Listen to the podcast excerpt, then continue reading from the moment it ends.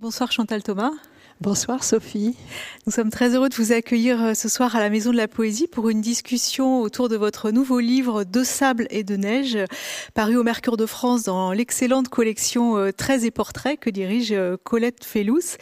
Alors c'est un récit autobiographique qui mêle texte et photos des photos de votre enfance euh, à Arcachon, mais aussi euh, des images euh, originales d'Alain Esweiss et nous allons en regarder quelques-unes ensemble ce soir.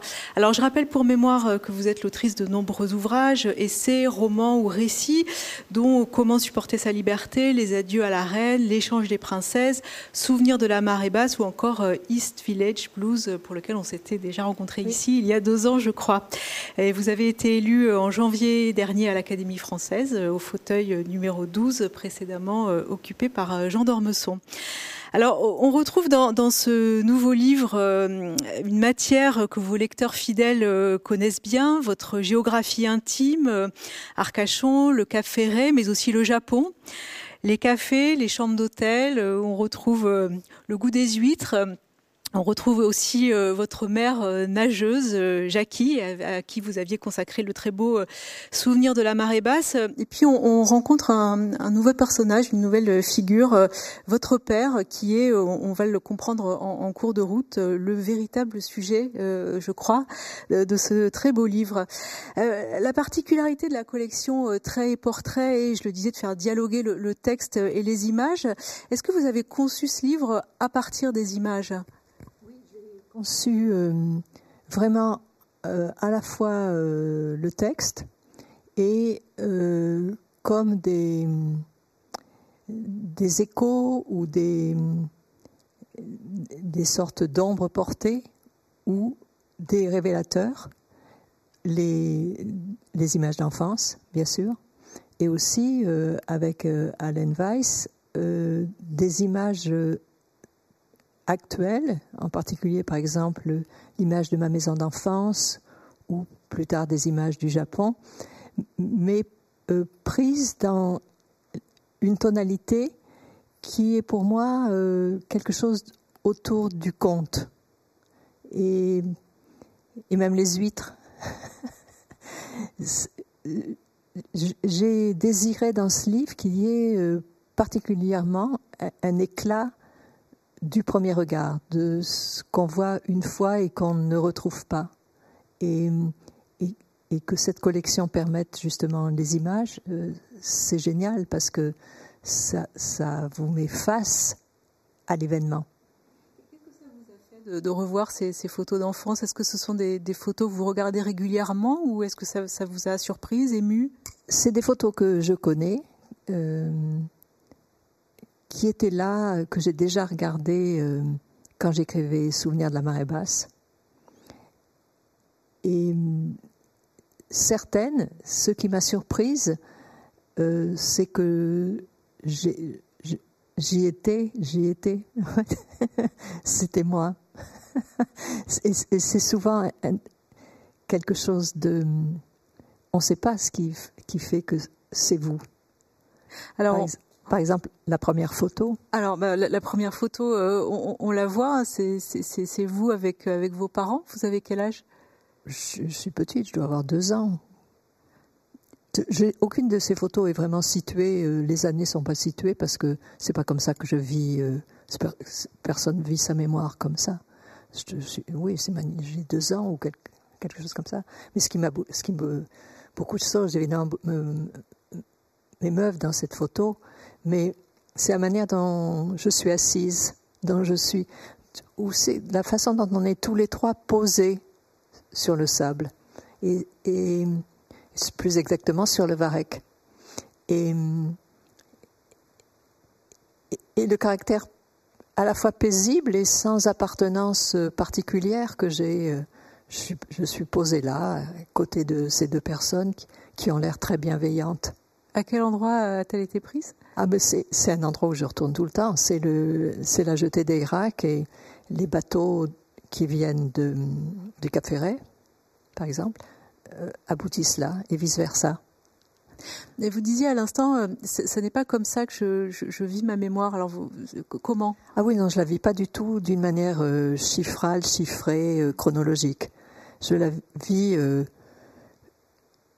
comme quelque chose que je respire ou qui m'inspire, qui, qui tout d'un coup ouvre l'horizon et fait surgir un autre paysage, un autre visage. Et c'est là. Et c'est pourquoi j'étais heureuse euh, que ce soit sous le signe d'un autoportrait que, que, que se déroule ce récit, parce que ça me permettait non pas de vouloir chercher une identité, la mienne, qui, évidemment n'existe pas, mais de pouvoir euh, cheminer absolument librement dans, des les innombrables parcours qui se juxtaposent et se sont parfois divergents de mon existence. Mais cette mémoire, euh, j'ai le sentiment que vous la vivez aussi beaucoup par les, par les sensations. Euh, si, on pense à la, première scène du livre, euh, vous, vous revenez au Cap Ferret puis à Arcachon, vous, êtes dans, dans un hôtel où il y a un, jacuzzi et cette, espèce de, de, vague du jacuzzi évoque soudain un, océan bien plus vaste. C'est comme si un océan miniature évoquait un océan plus oui. vaste. J'ai été bouleversée quand je suis retournée au Cap Ferret. C'était à Pâques il y a deux ans. Et, ce, jacuzzi qui est dans la forêt, et, c'est tous les sens, parce que évidemment j'ai été émue par le, le contact de l'eau bouillonnante sur mon corps, mais il faisait très frais dehors, donc c'était quelque chose entre la chaleur de l'eau, son pétillement et le dehors, mais aussi les sons. Ça, c'est quelque chose d'absolument magnifique, euh, qui est le, son, le bruit du vent dans les pins. C'est quelque chose qui, m'a accompagné toute ma vie et qui était là comme la, la musique originelle. Et mêlé à ce souffle continu, la rumeur de l'océan. Et, je crois que le, déclic, ça a été la, combinaison de, de tous ces éléments sensoriels. Hmm. Et vous êtes aussi euh, une glaneuse. Euh, vous, vous ramassez des aiguilles de pin, des pommes de pin, des feuilles d'érable quand vous êtes au Japon. J'ai une disposition glaneuse et chiffonnière. Mm. Mais, mais je, je trouve qu'il y a un lien peut-être aussi avec votre manière d'écrire. Euh, vous écrivez comme, comme on glane. Oui, j'espère. Oui, j'ai toujours aimé.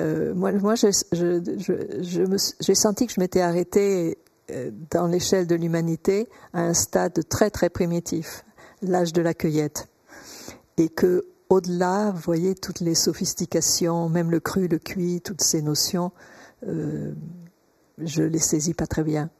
Mais cueillir et, déguster ce qu'on vient de, ramasser, de découvrir, ça, et, et c'est vrai, dans ma culture, elle est, elle est comme ça aussi même si euh, j'ai eu une structure universitaire, mais je l'ai habité de manière euh, vagabonde et glaneuse, comme vous dites si joliment. Mais euh, ce livre prend la forme d'un retour sur, les, traces de votre enfance. Est-ce que donc ce voyage vous, l'avez fait, mais est-ce que c'est le récit d'un seul voyage ou est-ce que c'est un vous avez reconstitué à partir de plusieurs voyages? Ah, j'ai reconstitué. C'est c'est fait de de mille retours. Et, au fond, c'est même pas vraiment des retours. C'est un lieu où je suis toujours. Et et, c'est de, ce, de, cette sorte de feuilletage du temps que, que naît un récit, un seul, qui pourrait être un roman aussi, mais comme c'est très très précisément ancré, je... Alors on va continuer à, feuilleter justement cet album euh, photo. Alors, j'adore cette photo. Qui sont ces deux personnes J'adore, c'est mes, mes grands-parents maternels et, et lui, le, monsieur, c'est mon grand-père euh, que j'adorais, qui s'appelle, qui s'appelait Félix, et ma grand-mère euh, Eugénie. Et c'était des, c'est vraiment eux. J'aime cette photo parce qu'ils ont les pieds dans le sable, il y a les pins, il y a tout, tout le contexte dans lequel je les ai découverts. Et puis ça dit beaucoup de leur, euh, euh, d'abord de leur beauté, de leur style d'élégance. Et, lui avait traversé la guerre de 14 et il avait été sauvé parce qu'il avait eu une blessure euh, pas trop grave. C'était les, seuls au fond qui survivaient. Et il est allé à Arcachon pour se remettre de problèmes de pneumonie pour le bon air. Et, ça, j'adorais que ce soit euh, cette idée que on guérit comme on respire. Et c'était vraiment lui. Il était quelqu'un qui, oui, qui respirait euh, le bonheur et qui respirait le l'idée que chaque seconde, ou en tous les cas chaque jour, est une totalité à vivre euh, pleinement. Oui. Comment euh, êtes-vous arrivé euh, à Arcachon? Parce que vous racontez dans, dans Souvenir de la, de la marée basse euh, que vous êtes arrivé dans, dans une valise berceau.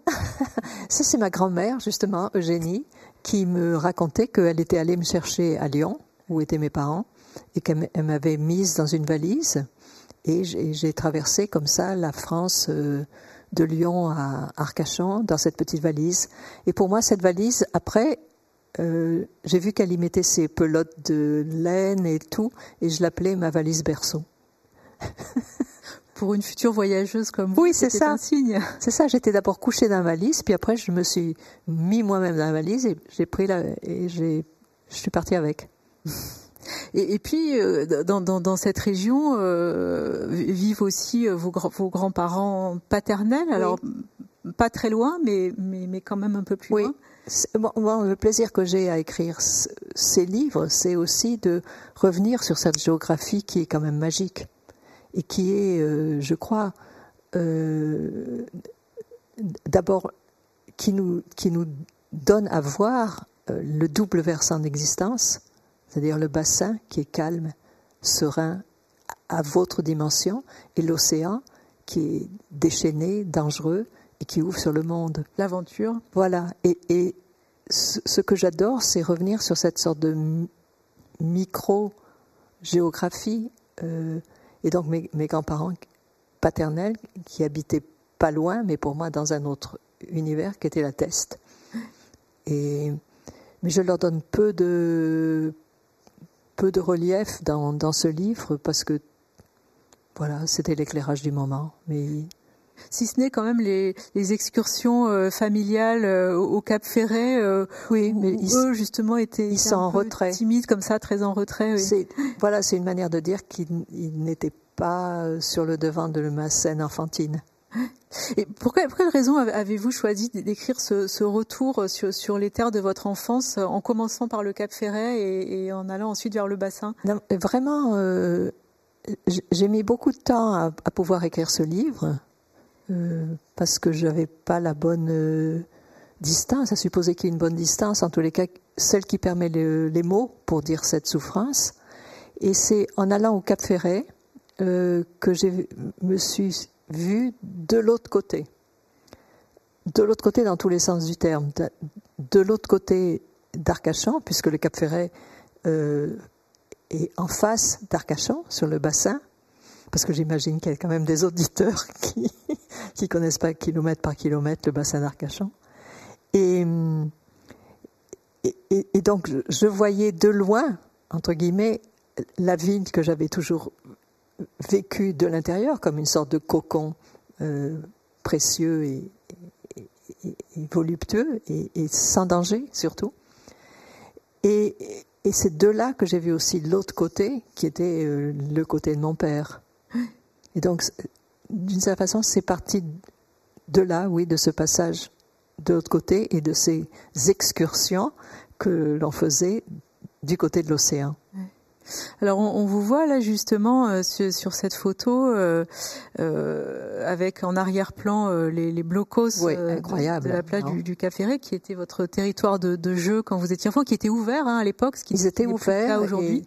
Et, depuis, beaucoup de personnes m'ont parlé qui ont grandi comme ça sur la côte et pour qui les blocos c'était le, un, point de mystère, de trouble. Et, et la, et une chose extraordinaire, c'est que beaucoup sont tombés dans l'eau. Donc il faut imaginer le fond de l'océan avec une, ces sortes de villes souterraines. Et vous, vous racontez euh, au, au, début du livre euh, que euh, vous êtes sur cette plage, enfin là, enfin aujourd'hui ou, il y a deux ans. Tout à l'heure. Ouais, tout à l'heure. Et, et vous voyez un, petit garçon jouer dans les vagues, et ça vous fait penser au jeu de la bobine. Euh, qui est un qui est quelque chose qui a été utilisé par par Freud dans, l'un de ses livres dont Barthes a parlé aussi. Euh, symboliquement, qu'est-ce que ça veut dire ce, jeu de la bobine? J'y pensais, j'y pensais pas beaucoup, mais euh, je pensais quelque chose sur sur quoi Barthes revenait très souvent. Ce, jeu qui est de, on lance une bobine et euh, on la voit on la voit disparaître, l'enfant est, est, désolé, et puis elle réapparaît.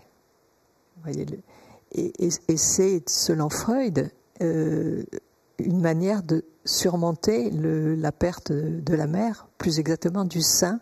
C'est une manière de, vivre le sevrage bien. Et moi, je pensais, j'ai pensé bien sûr que si Roland Barthes nous utilisait si souvent cette figure, c'était que lui, justement, cette absence de la mère, il ne pouvait pas la, surmonter.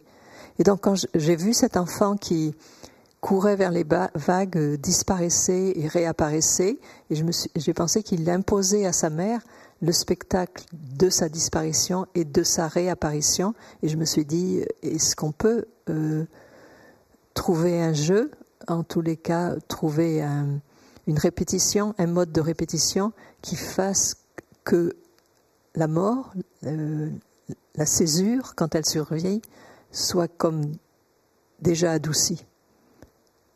Et le livre, il est, sur cette question. Mais oui, mais alors, justement, est-ce est que vous vous êtes rendu compte en cours de route que, que c'était ça le, vrai sujet du livre, la, disparition de votre père? Ah oui. Ah mais je m'en suis rendu compte tout de suite. Je veux dire, c'est un livre qui est très... J'ai construit, vraiment. Oui. Et l'ouverture, euh, je l'ai écrite en, un peu en un premier jet approximatif j'ai écrit le livre et j'ai repris l'ouverture après. Alors, euh, votre père, donc, qui, est, mort euh, prématurément à l'âge de 43 ans, euh, un, 2 janvier, vous aviez alors j'avais 17, 17 ans. Est-ce que vous, vous, savez de, de, quoi il est mort? Oh, j'ai jamais. Oui, je, sais, mais c'est. Mais vous dites qu'il est mort de silence. Oui, enfin, il est, mort, il est mort brutalement, oui. Mais bon, je, je dis qu'il est mort de silence parce que. Parce que je. En fait, c'est assez banal de, de, dire ça. Je veux dire, toute la psychanalyse nous l'apprend, que notre corps euh, est absolument inséparable de, de, nos émotions, de nos chagrins, de nos, de nos pertes. Donc, euh, je pense, oui, qu'on peut mourir de silence, mais on peut mourir d'absence, de de solitude, à ce moment-là, une maladie surgit. Mais c'était quelqu'un, là, j'en viens à cette image du, du bloco, c'était quelqu'un qui était, qui était muré, c'est oui, l'expression que vous utilisez. Mais je, ne pense pas que ce soit euh, un cas si unique. Je, crois qu'il y a quelque chose dans l'histoire, euh, dans la tradition, dans les rôles masculins, qui fait que jusque récemment, les hommes étaient très silencieux dans les couples, ou très autoritaires, par exemple, mais c'est pas une manière de s'exprimer. Et justement, après ce livre, j'ai rencontré un, certain nombre de personnes où j'ai reçu des mots, et ce, père silencieux qui, euh, euh, qui, qui, ne livre pas cet état d'âme, euh, moi, je l'ai ressenti comme quelque chose de très intense et, passionnément intense parce que je l'adorais. Mais j'ai vu que c'était quand même. Ça va aussi avec la, fausse parole de la mère. C'est-à-dire, c'est, une certaine image presque stéréotypée du couple. L'homme qui se tait et, la femme qui dit n'importe quoi, qui, bavarde justement, qui. Et Mais vous, vous racontez dans, dans, le livre le, le, le, très beau lien que, que vous aviez et, et, et, les choses que, que vous ne partagiez que tous les deux au fond, hein, les, les, choses qui étaient à vous deux. Je pense aux sorties en bateau, je pense au ski surtout. Oui, j'ai eu le sentiment euh, d'un rapport exclusif avec lui. Et c'est peut-être pourquoi euh, ma mère nageuse et, toujours prête à, faire son crawl en solitaire, euh, ça me faisait pas du tout ça me gênait pas du tout. Je trouvais que c'est très bien. J'étais contente pour elle. J'étais pas, j'étais pas, j'étais pas du tout euh, attachée comme ça. Hmm. Mais il y a eu une, cassure vraiment à, partir de, la, mort de votre père, c'est-à-dire que vous avez mis un voile en fait c'est-à-dire, euh, moi, je, relisais les, notes de Roland Barthes, euh, son journal de deuil euh, récemment, et il dit quelque chose de, très, très étonnant. Euh, peu après la mort de sa mère, il dit qu'il y a une partie de lui qui euh, continue d'aller dans le monde, de, se préoccuper de sujets frivoles, et une autre partie qui est entièrement accaparée par le deuil. Et il trouve ça euh, difficile, gênant, faux, ça le gêne. Et en lisant ça, j'ai mieux compris euh, ce que j'ai écrit dans ce livre, qui est, pas, qui est sur le même registre, mais qui en fait le choix et qui en fait un, une décision très profonde, alors que Barthes le vit comme une contradiction gênante. C'est-à-dire, on est scindé. Et, certaines personnes sont scindées et vivent cette division euh, comme une chose euh, perturbante, ou bien la réaction la plus normale, je pense, c'est de ne pas être scindé, c'est d'être totalement ravagé, emporté, et puis un jour on émerge. Mais moi, étant donné la gravité de la chose et, et mon âge, et, et déjà la, le désir que j'avais du monde et du plaisir, j'ai coupé en deux mon être. Mm. Et voilà. Mm. Alors, on, on, va revenir sur, sur cette question, mais je, je voudrais qu'on qu'on qu regarde et, et peut-être euh, vous, vous allez lire, euh, lire un, un, passage du livre. Euh, moi, il y a une scène que, que j'aime beaucoup. Euh, on est en 1956 et euh, la, la, neige tombe sur Arcachon. C'est extraordinaire. C'est le 21 février 1956. Et d'ailleurs, Colette Fellous, donc l'éditrice de ce livre, m'a dit que c'était peut-être le lendemain ou deux jours après qu'elle a eu la même neige à Tunis. Je trouve ça. Alors sur cette photo, c'est votre père qu'on voit. Voilà, euh, c'est une photo qui était prise par le photographe de la ville et, et on avait après on a acheté la photo. C'est incroyable, non? Mm. Est-ce que vous voulez bien lire euh, ce passage du livre?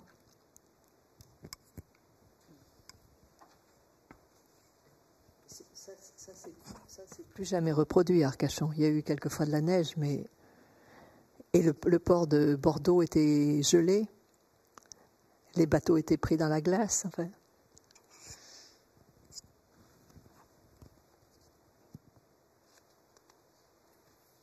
Les jardins, les jardins, la rue, les toits arrondis des voitures ne forment plus qu'un seul volume aucun mouvement dans la nature, sauf, par moments, un pan de neige qui chute d'un toit ou glisse d'une branche avec un son feutré. Et bien sûr, au sol, dans cet invraisemblable plumetis de blancheur, se roulant, sautant, nageant, les enfants du voisinage qui, comme la plupart, comme moi, n'ont jamais vu la neige. Mais voir la neige, c'est vouloir la toucher, l'embrasser, la manger, la modeler, s'y laisser choir de tout son long, les bras ouverts. Et quand on se relève, on peut s'apercevoir et se reconnaître dans cette petite silhouette sculptée en creux et surmontée pour la tête d'un arrondi. Très vite, nos moufles, nos chaussures sont mouillées, mais ça ne fait rien. Un air à la fois glacial et délicieux, un air encore irrespiré, dilate de joie. J'enlève mon bonnet, plonge la tête dans la neige. Je veux que mon crâne aussi en fasse l'expérience. Dans le mouvement, j'avale quelques bouffées ou gorgées. Je mâche le froid, il fond sous ma langue. Ma manie des nourritures blanches a trouvé un prolongement d'une ampleur inédite. Le café de la plage où j'achète mes glaces au citron est sans doute lui aussi enseveli sous la neige. J'imagine les parfums, fraises, framboises, noix de coco, vanille et tutti frutti, chacun dans son compartiment, relégués, hors convoitise, dans le congélateur du restaurant. Ils doivent se sentir oubliés et dévalorisés, surtout citron et noix de coco qui, par leur blancheur, peuvent en plus s'estimer plagiés. Le glacé, le givré, qui constituent leur spécificité et font leur prix, est devenu l'apanage de tout Arcachon, en tous ses quartiers, en tous leurs noms de saison, ville d'hiver, ville d'été, ville d'automne, ville de printemps confondues. La ville d'hiver ayant sa part, mais pas davantage que les autres. La neige a la saveur des colonnes d'eau pure tombant des cascades. J'en reprends, je m'en nourris et désaltère. Elle a un goût de cristal. Mon père a pris son sac à dos et chaussé ses skis. Il est parti en direction de la plastière à la recherche des magasins ouverts. Le jour s'assombrit vite, mais la neige, telle ma statuette de vierge, est fluorescente. Je reprends la mince tranchée tracée dans le jardin. Il y en a d'autres maintenant dans les jardins voisins, au milieu de la rue, autour du rond-point. Paraît-il que court la marque de plaisance, entre la gare et le casino de la plage, une longue tranchée a été creusée. J'irai demain. En attendant, je ne fais rien d'autre que cheminer à pas de fourmis entre ces murailles bleutées. Mon père est revenu. Il a rangé ses skis dans le garage. Son sac est vide mais il a sur le visage une expression radieuse tout à fait inhabituelle. Je ne m'en étonne pas. L'extraordinaire est au programme d'aujourd'hui. Ce jour-là euh, sont réunis le sable et la neige. Oui. Deux matières qui, a priori, euh, sont, un peu antinomiques, mais voilà. Oui. La dune du Pilat euh, sur la neige, ou plutôt la neige sur la dune du Pilat, euh, ça fait rêver. Mais ça, arrive euh, régulièrement quand même, mais une mince couche. Mais euh, pour aller plus loin sur, sur le sens de, ce titre de, Sable et de neige, vous, vous dites que vous, vous, les aimez parce que ce sont des, des matières évanescentes, friables. Oui, mais j'avais pensé, j'avais pensé plusieurs titres. J'ai mis du temps à trouver ce titre. J'avais d'abord pensé le temple des poupées, ensuite le temple des coquillages et enfin le temple des silences. Et, mais, tous ces temples avaient quelque chose de froid. Et, c'est de sable et de neige qui, m'a finalement euh, séduite, parce que justement on le touche, on, le, on se couche dedans, euh, il est sur votre, il, elle connaît votre peau. Et vous écrivez euh, L'insaisissable m'a donné la clé de la beauté du monde. Et oui, ça, je pense que c'est. Je, pense qu'on est absolument formé et éduqué, euh, en tout cas certains, enfants, par le paysage dans lequel ils grandissent. Et, pour moi, ça a été euh, regarder l'eau ou regarder les nuages. Ce qui, et, et c'est absolument le contraire des gens qui croient au, au stèle, au durable, au, au monumental et, je me suis fondue avec euh, cette suite de jours où il ne se passait pas grand-chose. Et, même si euh, vous vous êtes attaché à cette, euh, à cette géographie, c'est plus un, paysage mental qu'un besoin de, racines physiques. Vous n'êtes pas une, femme de racines. Non, mais ce paysage, il vous, dit ça. D'ailleurs, c'est un, pays où il y a pas de racines profondes, c'est le sable, les, choses qui poussent dans le sable, ça s'arrache facilement et ça repousse ailleurs. Et, et je suis pas du non, je suis pas du, côté des racines ni du prolongement. par exemple, c'est pourquoi ces photos d'enfance me, me paraissent pas si éloignées. Je crois aussi que ne pas avoir d'enfant euh, vous, vous tient dans un temps qui n'est pas celui de la succession. C'est l'évidence. Oui. oui. On reste l'enfant et. Voilà, on reste quelque chose, une étoile de mer, bon, quelque chose. Et voilà. Alors, j'ai appris en, j'ai appris en lisant, en lisant votre livre qu'il existait un ski club arcachonnais. Mais oui, mais et les questions, euh, j'ai appris depuis qu'il était question de le. Il y a des gens qui voudraient que ça recommence, que, que skier sur grépin, c'est-à-dire skier sur aiguille de pin, euh, redevienne à la mode ou. C'est comme ça que vous avez appris ou Oui, c'est comme j'ai appris d'abord sur aiguille de pin. C'est pas du gâteau, je vous assure. Euh, parce que autant la neige peut être douce, mais les aiguilles de pin, non. Et puis, euh, une fois qu'on est lancé, il faut, il faut continuer, parce qu'il vaut mieux pas trop tourner. Euh. Mais le, ski, c'était vraiment quelque chose que vous partagiez avec votre père? Ah oui, oui, oui. C'est, lui, lui allait régulièrement skier sur aiguille de pin. Il faisait du saut, faisait des compétitions. C'est quand même extraordinaire aussi parce qu'on on prend, on prend ses skis et on va dans la forêt à côté, puis après on, va se baigner. Mais vous racontez aussi, aussi dans le livre euh, des, des, vagues, de très belles vacances à la montagne. Euh, avec oui, votre père. après quand même, j'ai quitté les aiguilles de pin et, et j'ai skié sur la neige. ça m'a ça m'a plu davantage. Mm. Mais euh, vous disiez tout à l'heure que euh, après la, mort de votre père, vous, aviez euh, enfoui quelque chose, et au fond, vous, avez renoncé aux, choses que vous, que vous faisiez avec lui, sauf, sauf au ski. Et, Mais c'était la même chose quand mon grand-père est mort. J'ai, j'adorais les jeux de société, j'adorais les, les, cartes, les dominos. J'ai fait une croix dessus. J'ai, pu, c'était terminé. Et là, c'était pareil. J'ai pu aller à la pêche, ni très peu en bateau, au fond. Et même la marche, euh, pas beaucoup. Mais le ski, oui. Ah non, ça, c'était pas possible. Je l'aimais trop. Je l'aime trop. Ou la, montagne, oui. Mais, mais, ce qui veut dire que la, mémoire de votre père, parce qu'en en fait, on, comprend en, lisant le livre que euh, un moment le, voile, le, cache se, déchire. Et oui, ça arrive, oui. Alors comment ça arrive? Vous savez, ça c'est c'est un effet du temps, j'imagine. Au fond, les, enfin, les, les, stratégies que, que, vous aviez mises en place, à un moment, ne, ne fonctionne plus ou C'est-à-dire, il y a un moment aussi où le danger est moindre, je pense. On, se sent assez fort pour, euh, euh, pour euh, vivre à nu ce qui aurait pu vous tuer plus tôt. Voilà. Parce que euh, cette figure de, votre père était, était présente dans, dans Souvenir de la marée basse de, manière très, très furtive, comme ça. Et vous vous il a fallu attendre encore pour, euh, pour oui. Ça a été pris dans la logique justement de Souvenir de la marée basse, je crois. Mm. C'est ce que je vous disais au début sur cet autre côté.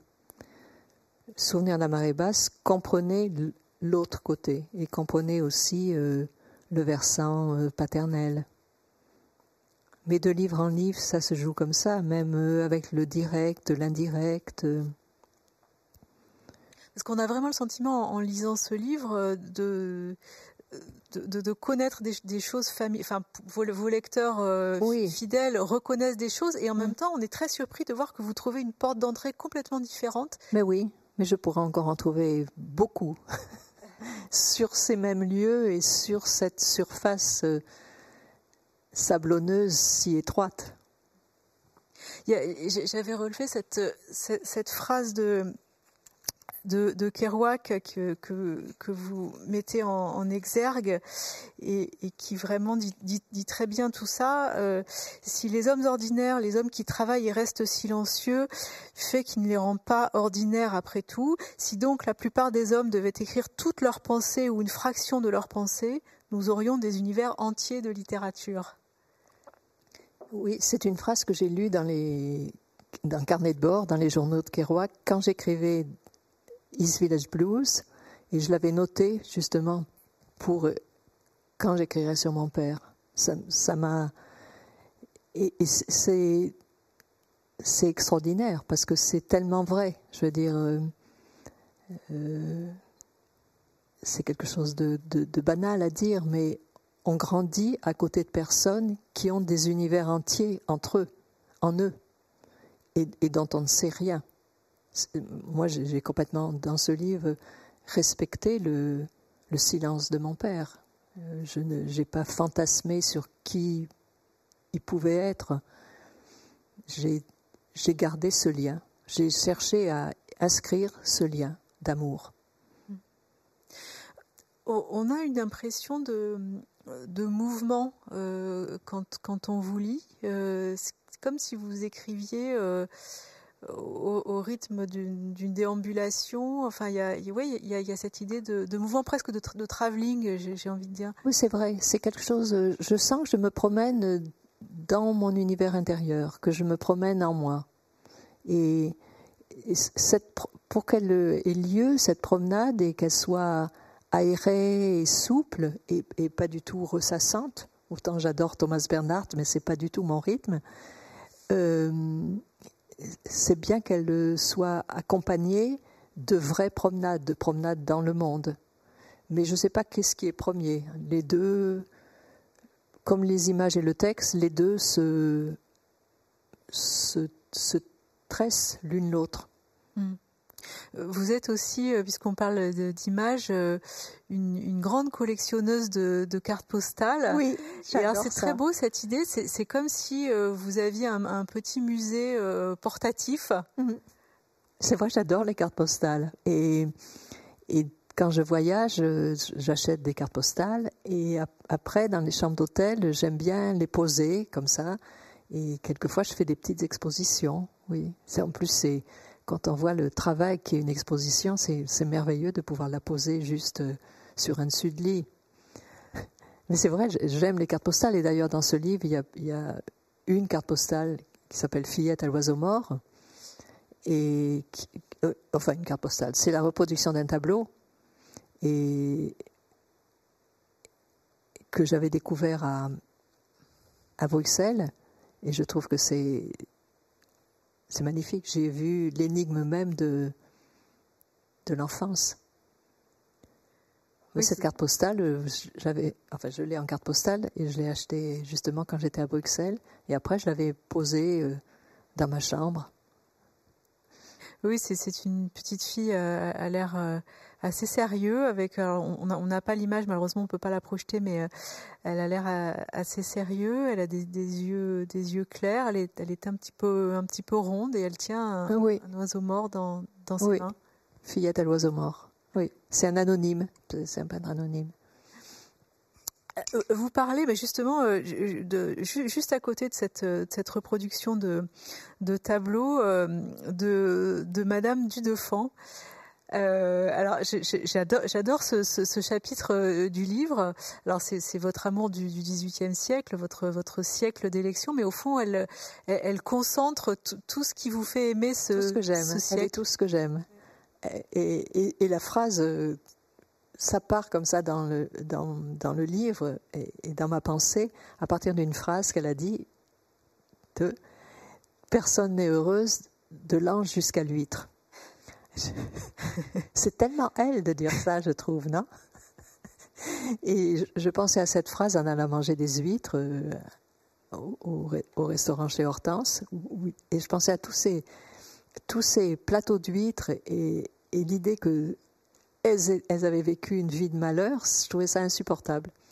Et, après, j'ai continué de penser. Je pense souvent à Madame du Défunt parce que elle est l'exemple même de, de ce qu'on peut réussir à vivre en dépit de... Euh, c'est-à-dire, elle avait tout pour être empêchée et elle a su tourner euh, les événements en sa faveur et faire ce qu'elle désirait. C'est-à-dire tenir un salon alors qu'elle n'avait pas d'argent, c'est Choiseul qui, qui lui donne des sous. Pour se libérer, euh, elle se marie comme ça, elle échappe à sa famille et tout de suite après, elle, demande le divorce. Elle fait des choses. Euh, et après devient ami intime avec Voltaire, et ils apprennent ensemble la science du monde chez la duchesse du Maine, c'est-à-dire savoir divertir, mais aussi savoir ne pas se donner.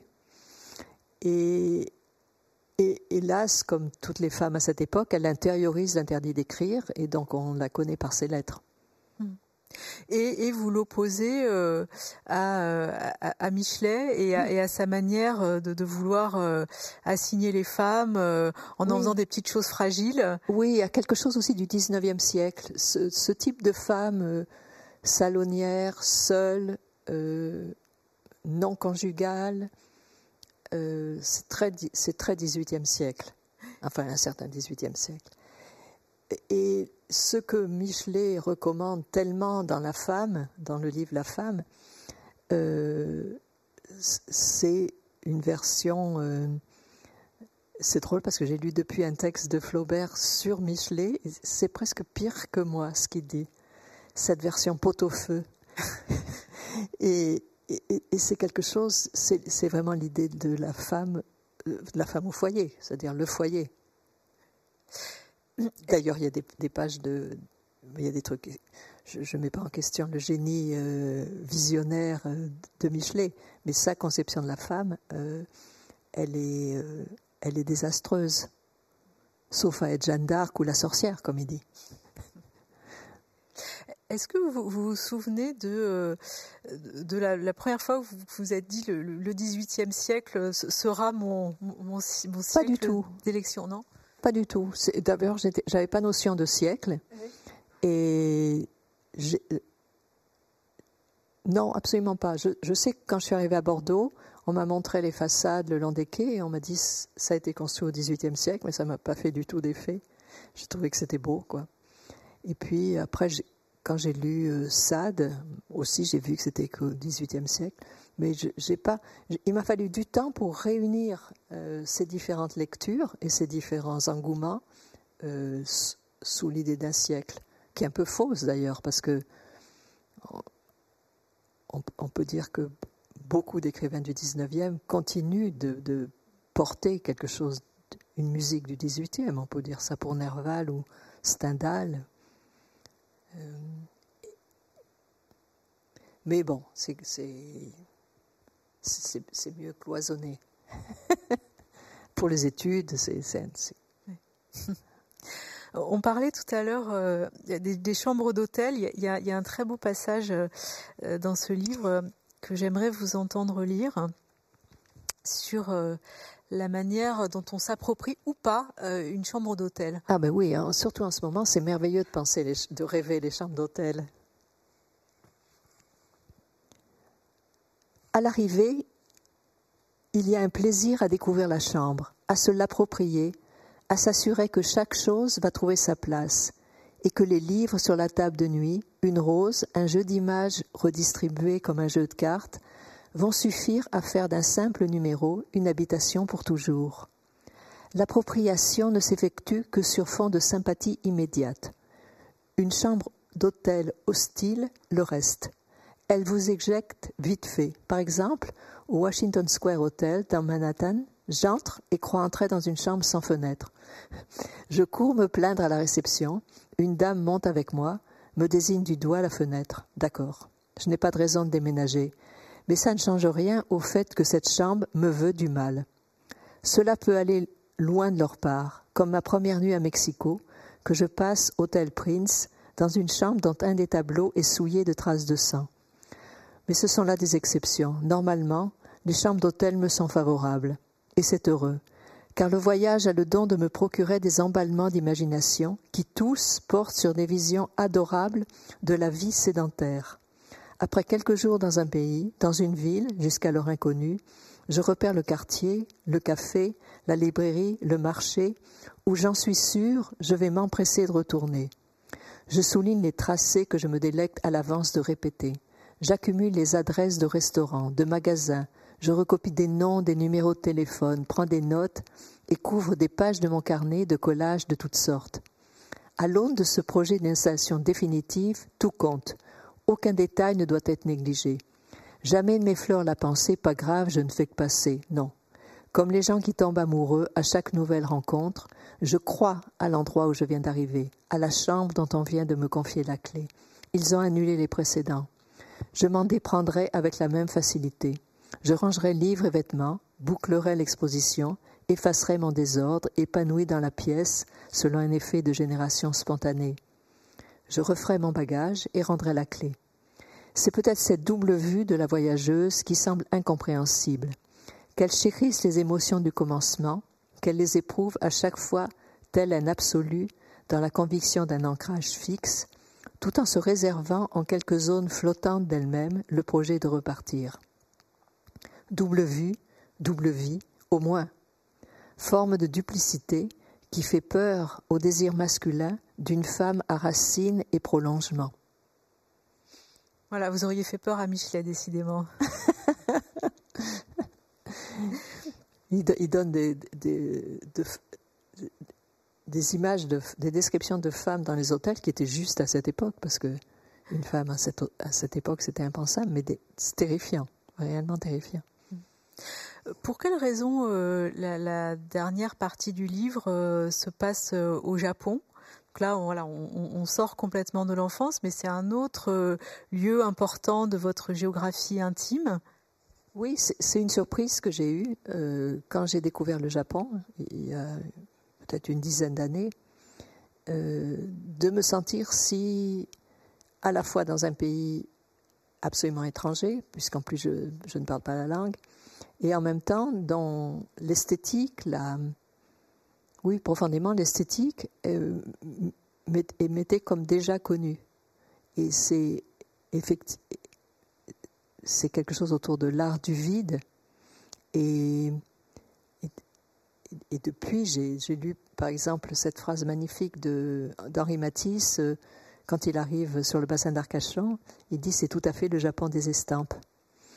Et, c'est vrai, il y a quelque chose euh, euh, dans le, paysage linéaire, le rapport aux demi-teintes le Japon n'est pas un, lieu de teinte violente, euh, des dégradés de bleu euh, qui, sont qui m'ont paru profondément arcachonnés quand je suis arrivée au Japon et vice versa et, et, aussi plus d'une manière plus vaste peut-être il y a toute une littérature liée au silence et, et tout un art du haïku euh, qui euh, est au plus juste pour moi par rapport à,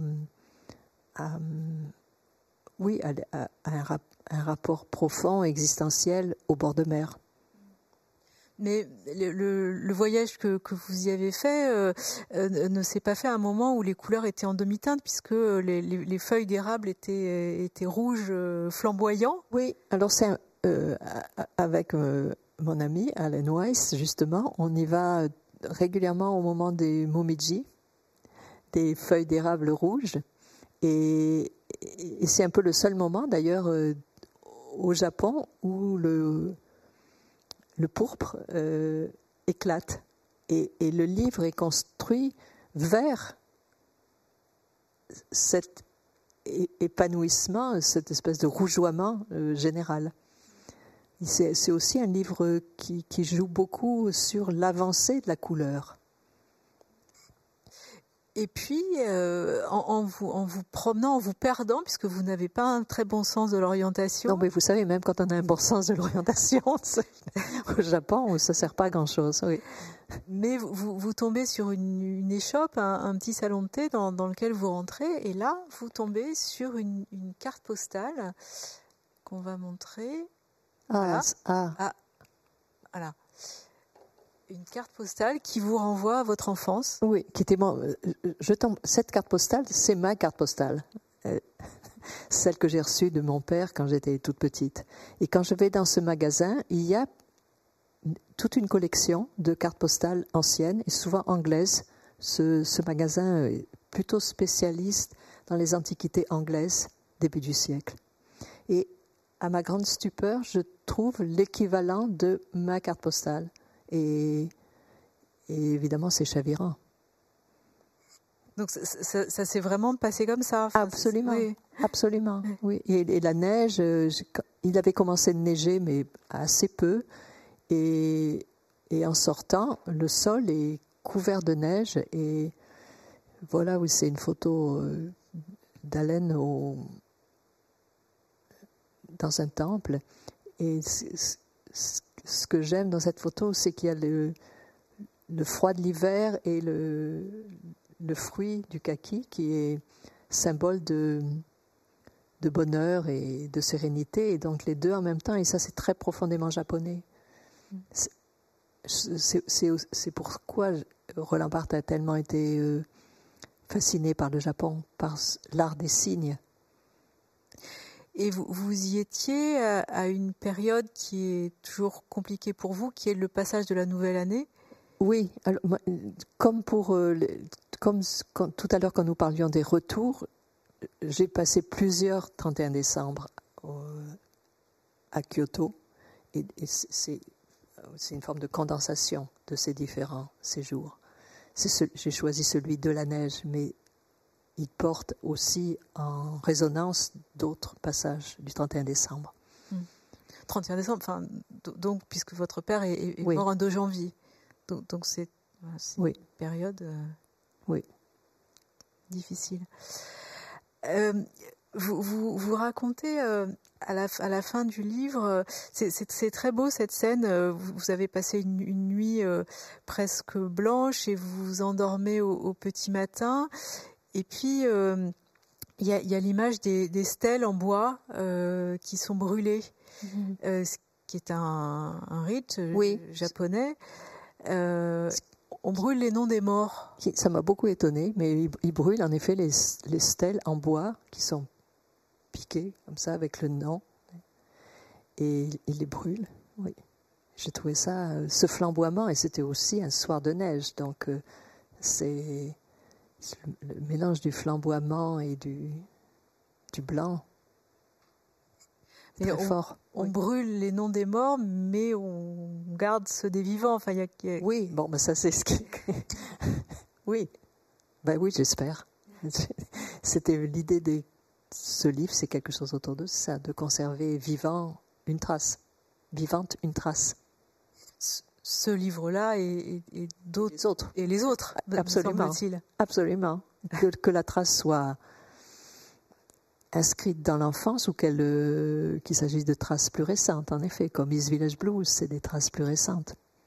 Mais c'est le même euh, désir, mais que ce soit une trace révivifiée, c'est-à-dire euh, pas, pas comme l'archéologue qui se penche sur quelque chose d'accompli, mais toucher un moment de votre vie qui reprend vie. C'est voilà, c'est plutôt comme ça que je l'entends. Oui, c'est ça, c'est-à-dire que ça, n'est jamais figé. Voilà, c'est pas du tout des mémoires. C'est pas une, sorte de regard euh, panoramique sur quelque chose qui aurait eu lieu. C'est aussi quelque chose qui me, qui à nouveau me, me transperce ou me, me dépasse et je saisis au passage ce que je peux. Ça veut dire que des livres à partir de, ce matériau-là, il y en aura encore d'autres oh bah, Il peut y en avoir à l'infini. Merci Chantal Thomas. Merci Sophie Joubert. Je rappelle euh, le titre de ce très beau livre euh, de sable et de neige euh, paru au Mercure de France dans la collection Traits et portraits que dirige Colette Fellous. Merci. Merci. Merci à vous pour votre attention.